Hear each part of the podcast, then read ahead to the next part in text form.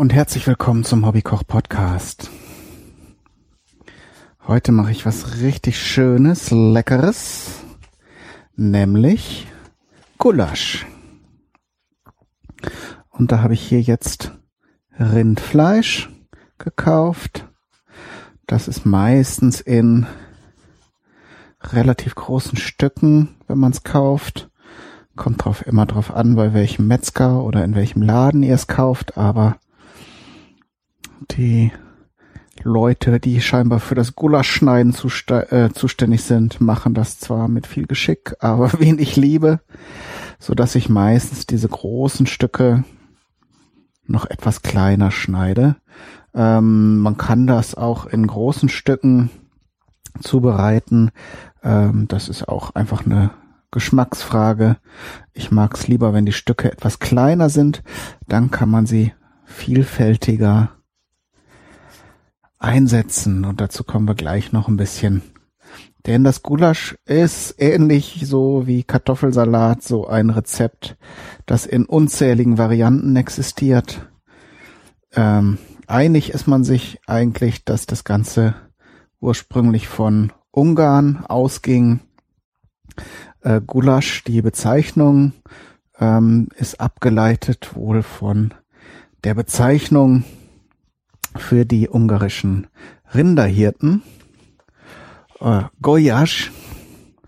Und seitdem aber die Rinderhirten haben wahrscheinlich eher so ein Schmorgericht aus Rindfleisch und Zwiebeln ähm, gegessen das, was später daraus äh, wurde, ist dann zum Teil über die österreichische Küche und dann später über ganz Europa dann daraus geworden. Also sprich, heutzutage versteht man ja äh, Gulasch als Schmorgericht mit, in dem auf jeden Fall auch Paprika und meistens auch Tomaten enthalten sind.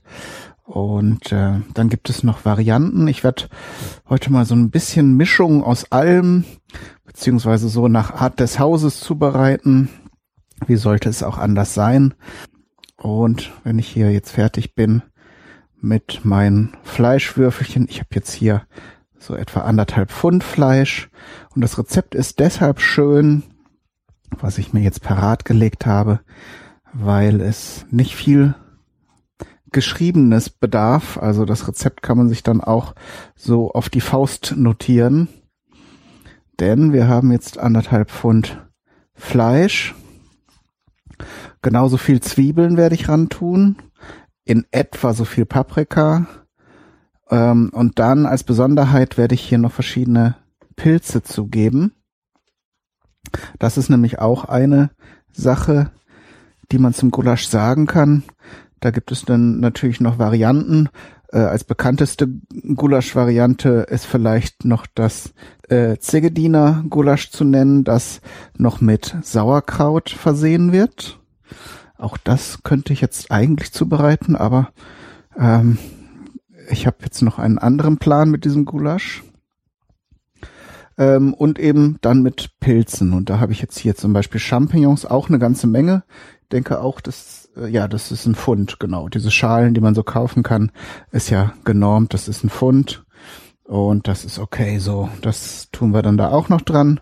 Beim Braten schrumpfen die etwas ein, geben aber dann ein schönes Aroma ab. Außerdem habe ich hier noch Waldpilze. Das ja schon hin und wieder mal erzählt. Meine Mutter ist ja passionierte Pilzsammlerin und die geht regelmäßig, wenn Saison ist, in den Wald, um Pilze zu finden und trägt da auch beträchtliche Mengen raus aus dem Wald und da profitiere ich natürlich davon und habe immer wieder schöne getrocknete, in dem Fall Waldpilze und da habe ich jetzt hier einfach eine große Handvoll Mischpilze schon mal eingeweicht. Je länger, desto besser. Dann haben wir nämlich nachher hier noch so einen schönen Sud mit Pilzgeschmack und eben die eingeweichten Pilze nachher zum Schmoren. Es ist heute eine Folge der Besonderheiten, denn neben der Tatsache, dass ich jetzt hier mein persönliches Gulasch-Rezept mit euch koche, werde ich das auch nicht gleich aufessen, sondern in Anlehnung und Erinnerung an das Gespräch mit Dennis, das jetzt ja mittlerweile äh, gelaufen ist. Ich weiß nicht, ob ihr es schon gehört habt. Da haben wir eine Menge über Dennis Erfahrungen zum Thema ähm, Einkochen gesprochen. Und ihr ahnt es schon, der Dennis hat gesagt, er hatte schon mal probiert. Da ist ihm das äh, Fleisch nachher beim Einkochen, weil das muss ja dann noch erhitzt werden, zu hat sich aufgelöst und das ist ja bei Schmorfleisch so, dass dann durch das lange Garen löst sich dann irgendwann das äh, Bindegewebe auf und du hast im Grunde sowas wie Pulled Pork. Da ist es ja erwünscht, dass sich die Fleischfasern nachher ähm, schon bei leichtem Druck voneinander trennen. Und äh, bei Gulasch möchte aber möchte man aber doch noch die einzelnen Würfelchen haben, so dass ich jetzt mal das erste Experiment in Sachen Einkochen starten werde und diese Sache sozusagen auf Vorrat mache. Denn ich habe jetzt ich habe es ja schon mal an anderer Stelle erwähnt, glaube ich, ein paar Folgen auf Vorrat produziert, weil ich jetzt demnächst wieder Vollzeit arbeite und ich weiß, ob ich dann regelmäßig dazu komme, ähm, Folgen zu produzieren. So ein Job ist ja dann am Anfang, wenn man sich erstmal mit den Menschen und den Themen und den Aufgaben hm, erstmal einfinden muss, äh, immer erstmal eine Herausforderung und dann ist man meistens auch ziemlich platt. Und damit ihr weiterhin konstant schön mit Hobbykoch Podcast Folgen versorgt werdet, habe ich eben ein bisschen vorproduziert, was natürlich auch den Effekt hat, dass ich sehr viel zu essen habe, so dass jetzt hier meine Gefrierfächer, paar Sachen kann man ja gut einfrieren, äh, die sind voll und naja, äh, jetzt in diesem Fall möchte ich das mal ausprobieren, hier so eine Fleischkonserve zu machen. Und entsprechend werde ich das Ganze versuchen, so konzentriert, also so die Soße nachher so äh, dickflüssig wie möglich zu machen, um eben nicht zu viele Gläser zu benötigen. Das Schöne nachher ist, äh, aus dieser Basis dann kann man eben wieder verschiedene Dinge äh, machen. Zum Beispiel, wenn man jetzt eine Gulaschsuppe, was ja auch eine sehr, sehr ähm, bekannte und beliebte äh, Anwendungsform sozusagen des Gulaschs ist, wenn man das machen möchte, dann müsste man nachher nur, wenn mir das mit dem Einkochen gelingt, das vorausgesetzt, so ein Glas nehmen und dann mit Rinderbrühe oder Gemüsebrühe, vielleicht auch mit Wasser und dann ein bisschen abschmecken noch wieder verdünnen und dann hat man eben eine Gulaschsuppe. Oder man macht es einfach warm und äh, Beilagen gibt es ja nun auch alle Möglichkeiten zum Gulasch. Man findet, ähm, also ich habe es früher zu Hause immer mit Salzkartoffeln bekommen, aber ganz viele essen das Gulasch auch gerne mit Nudeln. Und es ist ja in Europa auch äh, verbreitet und da gibt es ja auch wieder verschiedene Trends und Vorlieben, so dass man sagen kann, da gibt es jetzt eigentlich keine Regel. Das ist wirklich so ein Gericht, wo man sagt, da, da ist alles erlaubt ist es ja sowieso eigentlich immer, aber man, man kann es nicht falsch machen. Also wenn man lieber Nudeln dazu isst, dann kocht man sich ein paar Nudeln. Ich sehe da auf den Bildern häufig diese Spiralnudeln. Das sind ja ganz einfache äh, Nudeln, aber auch da kann man natürlich das machen, was man, was man am liebsten mag. Oder man macht sich eben Kartoffeln dazu. Klöße sieht man auch häufig. Das ist natürlich dann, wenn man es richtig machen will und nicht hier diese Granulatbatzen da im Kochbeutel erhitzen möchte, wieder mehr Aufwand, den man aber dann auch wieder sich gönnen kann, weil die Soße ist dann ja schon fertig und will nur noch warm gemacht werden, so dass man vielleicht auch das als Chance sehen kann, dann vielleicht mal eine aufwendigere Beilage, sowas wie Klöße zu machen. Ähm, das ist also alles drin. So, jetzt habe ich hier mein Fleisch und ich habe auch schon Zwiebeln geschält, damit ich eben nicht zu viel Zeit jetzt hier verschwafeln muss. Und auch Knoblauch habe ich noch so zwei, drei Zehen äh, reingetan. So, und jetzt nehme ich mir ein bisschen, jetzt erhitze ich hier gerade das Öl. So, und stelle das aber wieder kleiner. Das war jetzt nur einmal, um den Topf zu erhitzen. Ich habe jetzt hier einen Schnellkochtopf genommen, ist aber auch kein, kein Muss. Es ist nur für Schmorgerichte. Ganz praktisch, das so zu machen. Ähm, Nochmal zurück zum Einkochen.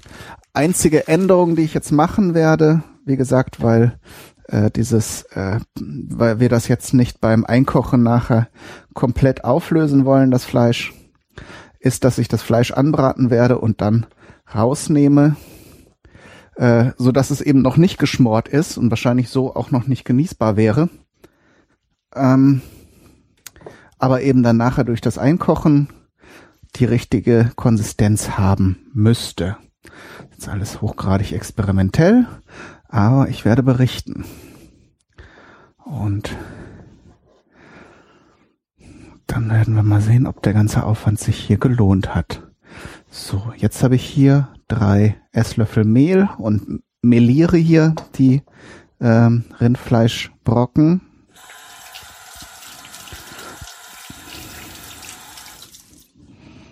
Das hat den Vorteil, dass sie dann eben gleich so eine beim Anbraten so eine schützende Hülle bilden und nicht zu viel Flüssigkeit abgeben.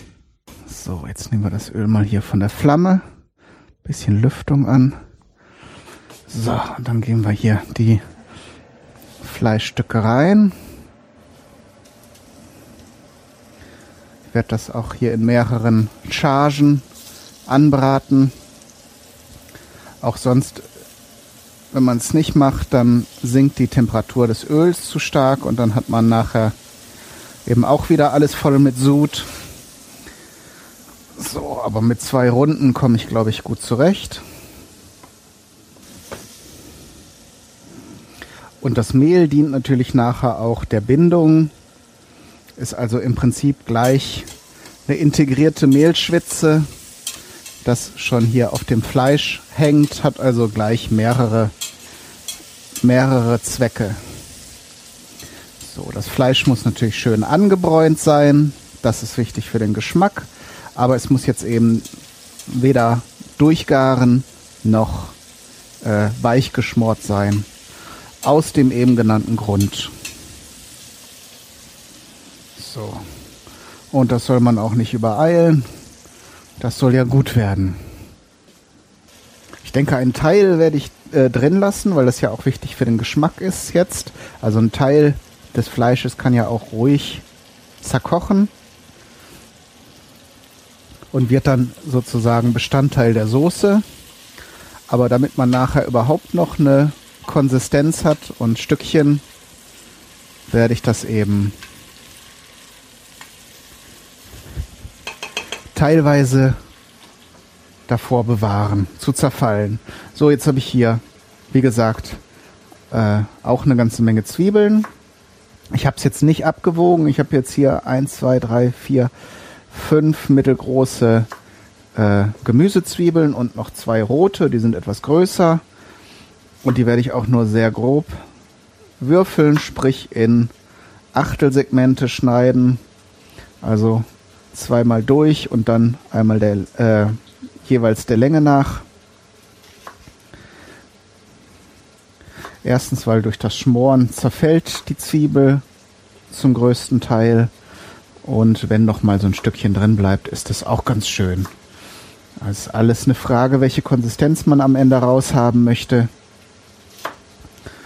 Und in dem Fall möchte ich eben noch so ein bisschen Struktur haben in der Soße. Und falls es zu große Stücke sind nachher, auch nach dem Schmoren, kann man auch immer das Ganze noch mit dem Zauberstab nachher klein häckseln und hat dann eine glatte, sämige Soße.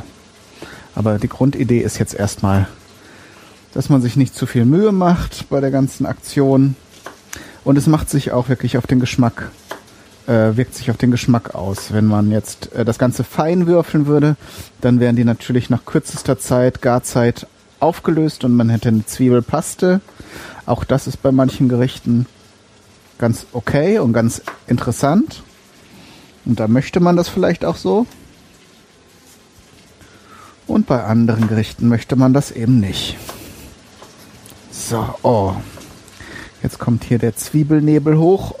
Oh, Ja, wenn man so eine Menge Zwiebeln hatte ich schon lange nicht mehr. Dachte schon, ich wäre immun dagegen. Aber bei der Menge oh, bilden sich dann doch die Reizgase. Ist aber kein Problem. Am Bratgeräusch hinten höre ich, dass ich da mal wieder rühren sollte. Ah ja, hier ist schon schön dunkel. Jetzt rühren wir das noch mal ein bisschen.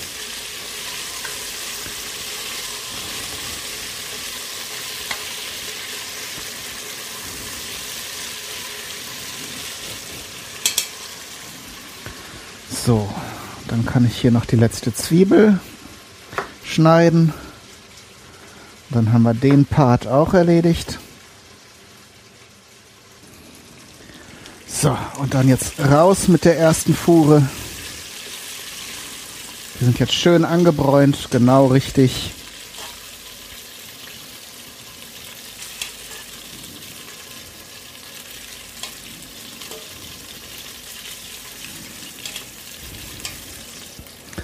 Und dann kommt die zweite Runde dran. Dann packe ich hier die Zwiebeln mal in die Schüssel, wo jetzt gerade das Fleisch drin war. Bei solchen Mengen empfiehlt es sich immer dann nochmal so einen extra Behälter dabei zu haben. So, dann kann ich nämlich hier auch noch die Champignons in Scheiben schneiden. Auch hier schneide ich die absichtlich etwas dicker. Champignons haben jetzt ja nicht so die extrem harte Struktur. Und wenn wir da nachher nochmal was von wiedersehen wollen, dann müssen wir die etwas gröber schneiden.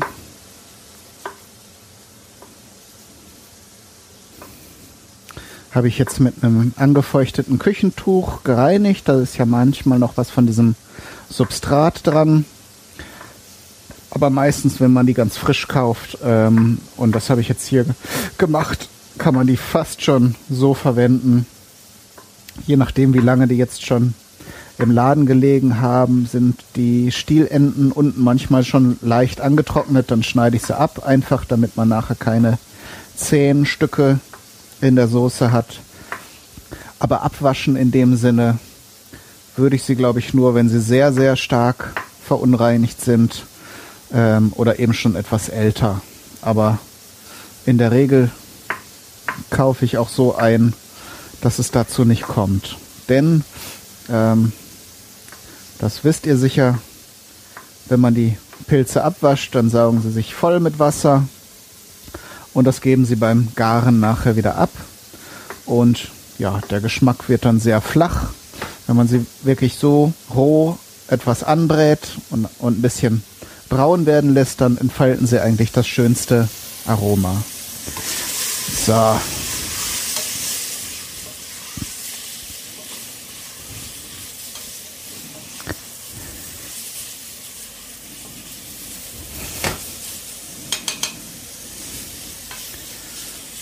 So, die zweite Fuhre ist gleich auch schon ein bisschen angebräunt. Mal ein paar einzelne Stücke umdrehen. So. Genau, und dann raus damit, denn bevor der Bratensatz unten im Topf zu dunkel wird, geben wir natürlich jetzt die Zwiebeln dazu.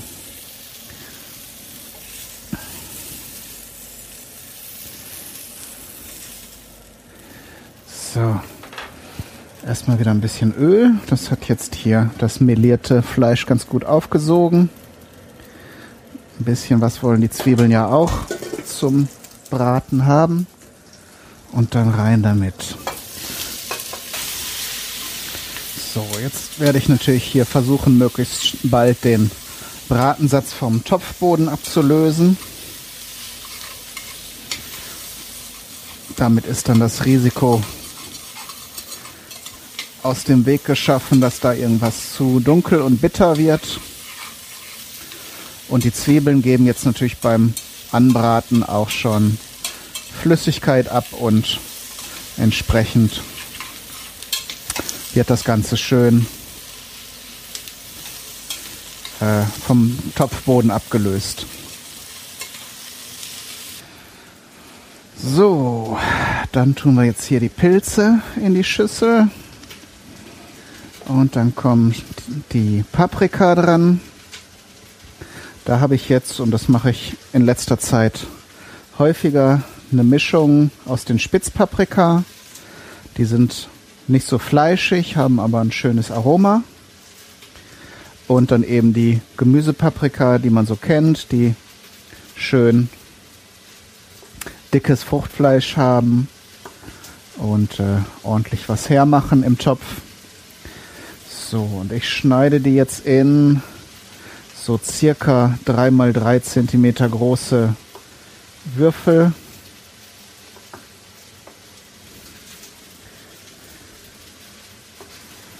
Das heißt, ich habe die erst hier geviertelt und dann jetzt geachtelt und jetzt nochmal einzelne Segmente darunter geschnitten. So, das geht relativ zügig, wenn man ein gutes, scharfes Küchenmesser hat. So dass wir da gleich auch schon fertig sind. Dann sind wir fast mit der Schnibbelei durch. Dann kommen nur noch die Tomaten.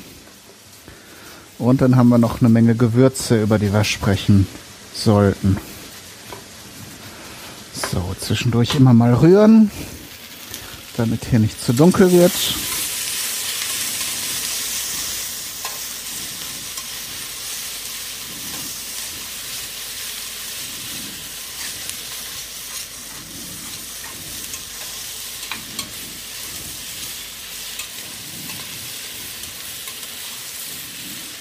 Jetzt auch mal mit der Hitze ein bisschen runtergehen.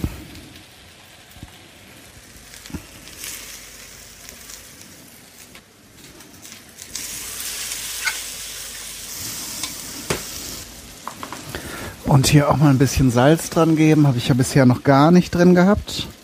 Auch das sorgt natürlich dafür, dass die Zwiebeln mehr Flüssigkeit abgeben. Und werde jetzt hier auch schon mal die Pilze mit dazu geben. Und einen ganz kleinen Schluck Wasser dazu geben.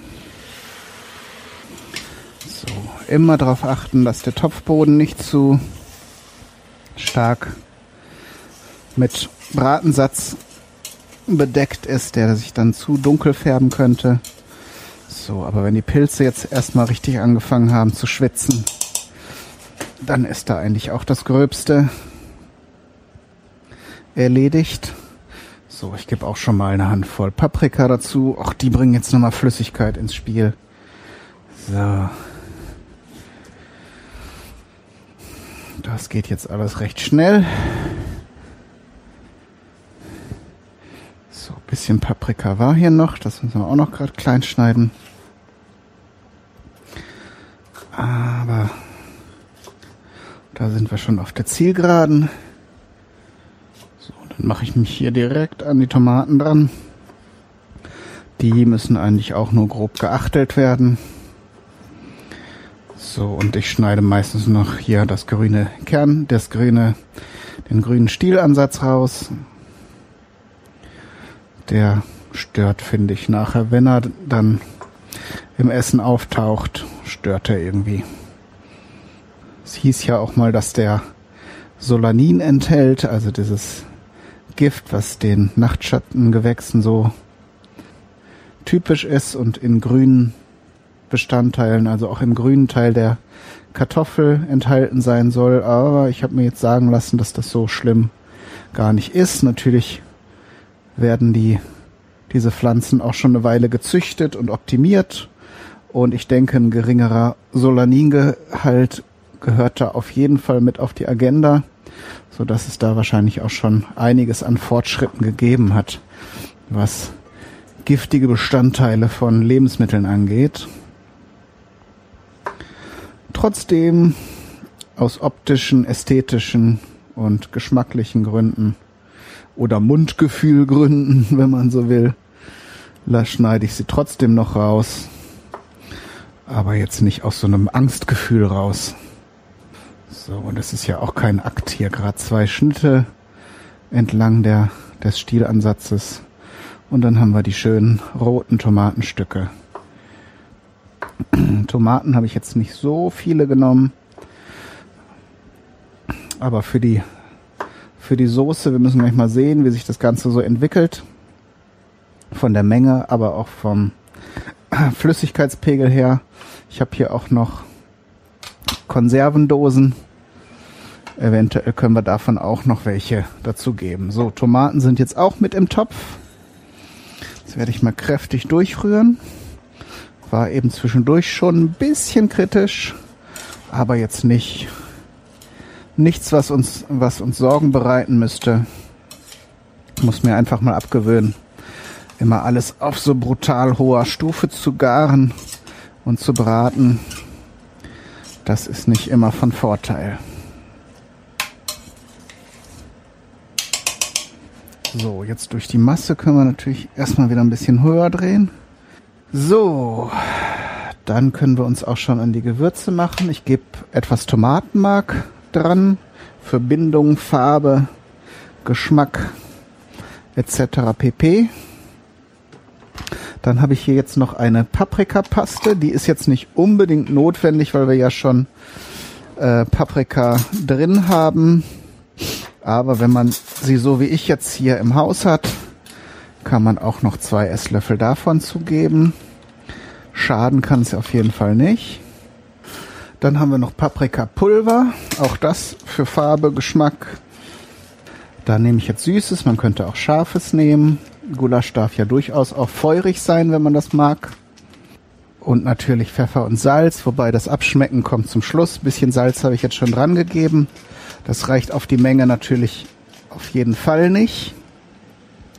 Aber da das Ganze jetzt ja auch noch konzentriert und gekocht und so weiter wird, ähm, sollte man es nicht übertreiben, weil Salz rausnehmen ist immer so eine Sache.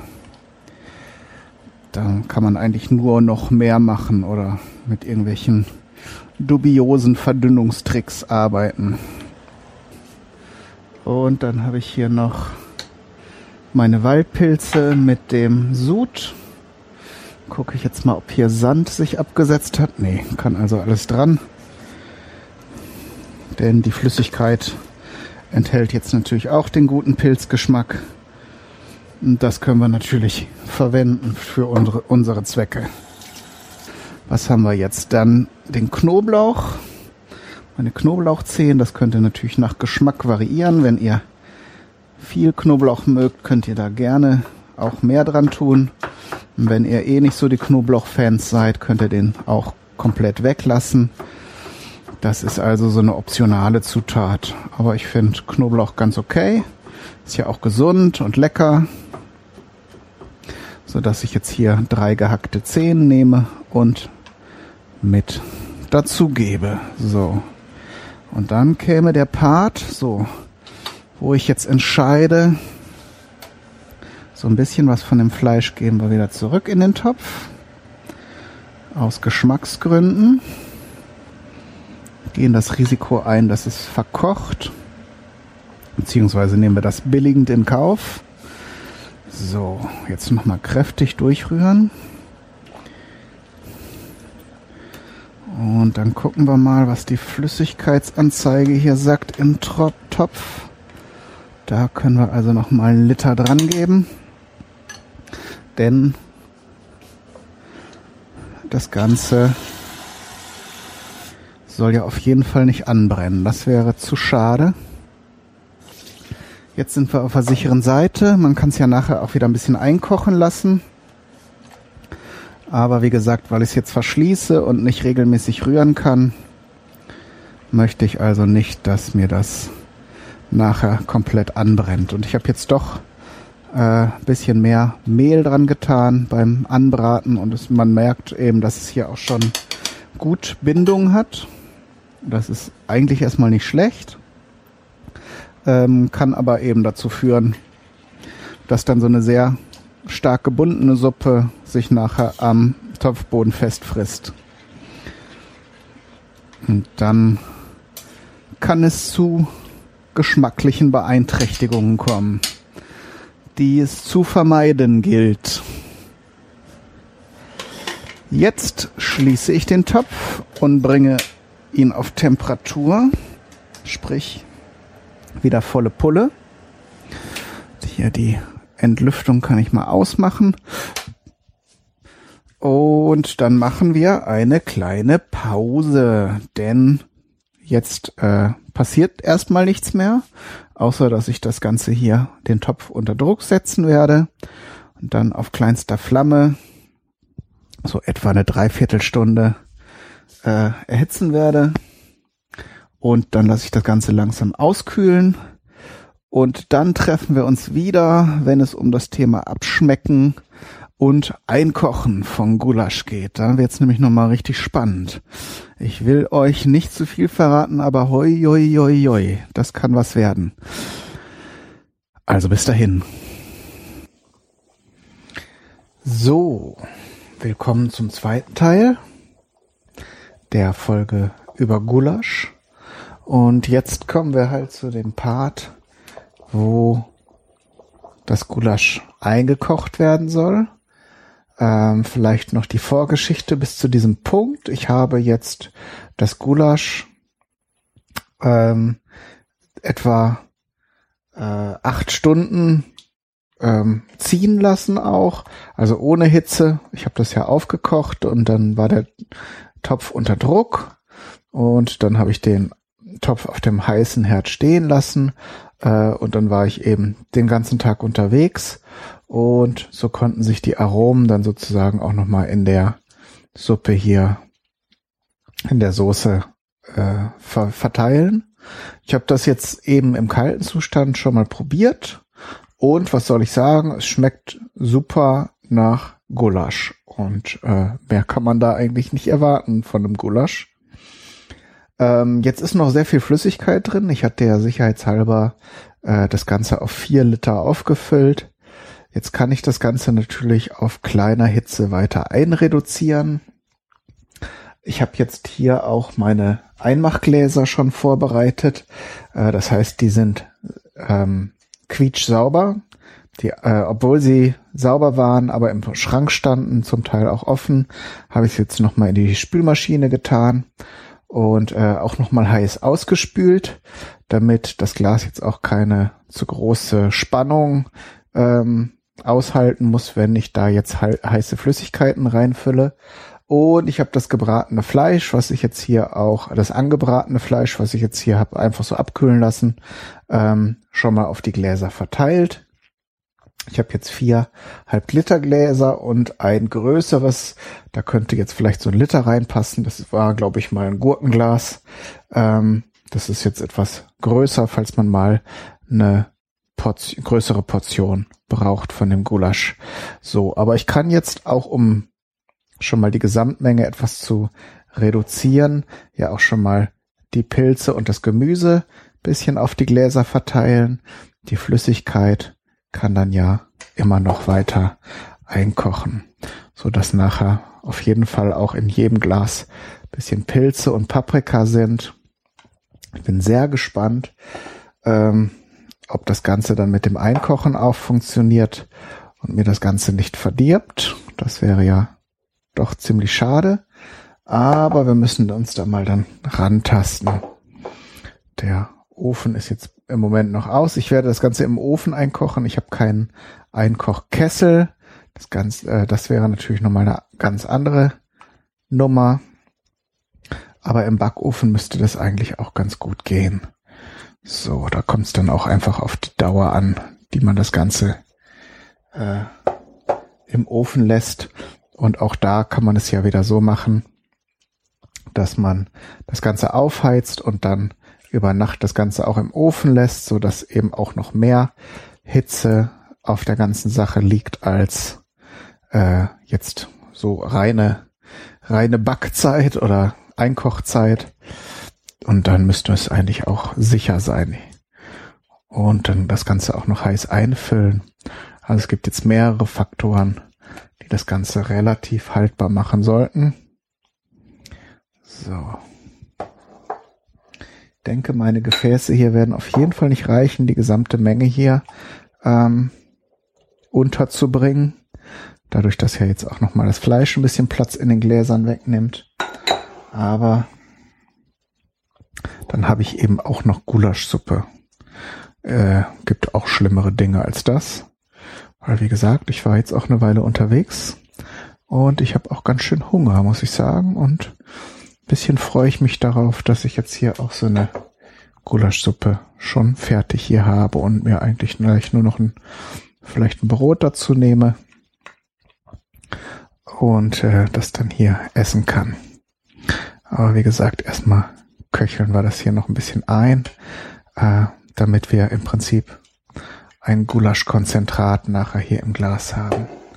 Wichtig nachher beim Verschließen ist, dass die Ränder schön sauber sind. Man soll die Gläser auch nicht zu, zu stark befüllen. Das wäre auch nicht so gut, denn beim Erhitzen kann es ja sein, dass das Ganze auch ja, sich nochmal ausdehnt oder blubbert oder sich anhebt und wenn es dann eben ein bisschen unter den Gummiring gerät, dann kann es eben passieren, dass der eben von vornherein schon undicht ist und dann hält das sowieso alles nicht so lange. Das wäre dann also auch wieder schade. Und darum soll man eben sowieso beim Einkochen besonders auf Hygiene achten und das Ganze schön heiß einfüllen. Dann müsste es eigentlich auch alles gut gehen. Pilze und Gemüse sind jetzt schon auf die Gläser verteilt. Und jetzt, wie gesagt, werde ich noch mal eine kleine Pause machen. Der Plan ist jetzt, den Ofen gleich auf 120 Grad äh, beziehungsweise 140 Grad aufzuheizen, die Gläser reinzustellen, dann tut man Wasser rein, damit die nicht nachher auf so einem brüllend heißen Blech stehen ähm, und äh, eben dann auch wieder die Spannung für das Glas zu groß wird. Ähm, und dann lasse ich das so eine halbe, dreiviertel Stunde da drin und schalte den Ofen aus und lasse es dann darin stehen. Und äh, dann teste ich schon mal, ob die Gläser auch dicht verschlossen sind. Und dann müsste das Ganze eigentlich auch sowohl das Fleisch geschmort sein, als auch das Gulasch konserviert sein. Ja. Ich werde dann berichten, ob das Experiment geglückt ist oder ob jetzt hier sehr viel Aufwand in ein am Ende vielleicht verdorbenes Produkt gegangen ist. Aber für die Forschung muss man auch mal bereit sein, ein Risiko einzugehen. Und ich werde dann auch nachher noch mal ein bisschen recherchieren. Und falls ich dann noch mal andere Informationen sehe oder andere, andere, anders lautende Anleitung zum Einkochen, dann kann ich das noch korrigieren. Auf jeden Fall kann man sagen, dass zu diesem Punkt das Gulasch super ist. So könnte man es jetzt auch schon essen. Jetzt aktuell wäre es eher eine Gulaschsuppe. Man könnte das eben dann äh, nochmal mit einer Mehlschwitze oder Speisestärke ein bisschen andecken, damit das eben als Soße für Nudeln oder Kartoffeln oder Klöße funktioniert. Ach so, und ich glaube, ich habe im ersten Teil nicht gesagt, um das Thema Gulasch nochmal erschöpfend und vollständig zu behandeln. Man kann das natürlich auch mit anderen Fleischsorten als Rindfleisch machen. Das wird ja heutzutage auch gemacht. Zum Beispiel mit Schweinefleisch oder Schweinefleisch und Rindfleisch gemischt. Das ist dann auch eine Kostensache. Schweinefleisch ist ja etwas günstiger. Ähm, und äh, aber auch Lammfleisch könnte man zu Gulasch verarbeiten. Und Geflügel auch, das müsste man dann nur nicht schmoren, das ist ja dann äh, eher eine Sache, die kurz gegart wird. Dann hat man frischeres äh, und knackigeres Gulasch. Da könnte man das eben dann alles kurz anbraten, also dieselben Zutaten nehmen. Aber das Ganze müsste dann eben nicht so lange köcheln und dann hat man so eine, ja, eine frischere Variante des Ganzen. Weitere Zutat, äh, die, die häufig dann in solchen Gulasch-Variationen drin sind, sind Kartoffeln. Dann muss man sich, also dann schneidet man so Würfel wie beim Eintopf. Da braucht man sich dann über Beilagen keine Gedanken mehr machen. Und ähm, zum Thema Wurst, äh, äh, zum Thema Fleisch kann man eben auch noch Wurst nehmen. Da gibt es also so ein typisches Rezept, zum Beispiel wenn im Sommer vom Grillen die äh, zu viele Bratwürste über sind, dann kann man Würstchengulasch machen. Es gibt Varianten mit äh, der Debreziner Wurst oder auch mit Heißwürstchen.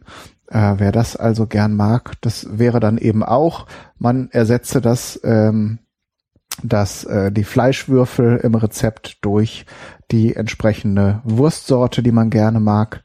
und schon hat man wieder ein anderes Rezept und äh, auch das ist bestimmt schmackhaft und äh, dann auch noch mal günstiger als jetzt irgendwie Rindfleisch. Gut, ihr Lieben, ich werde jetzt hier noch ein bisschen in der Küche stehen und weiter köcheln und ähm, meine Gläser hier äh, reinigen und einkochen. Aber für euch gibt es hier nichts Neues mehr zu hören. Darum würde ich sagen, ihr könnt schon mal abschalten. Alles Gute.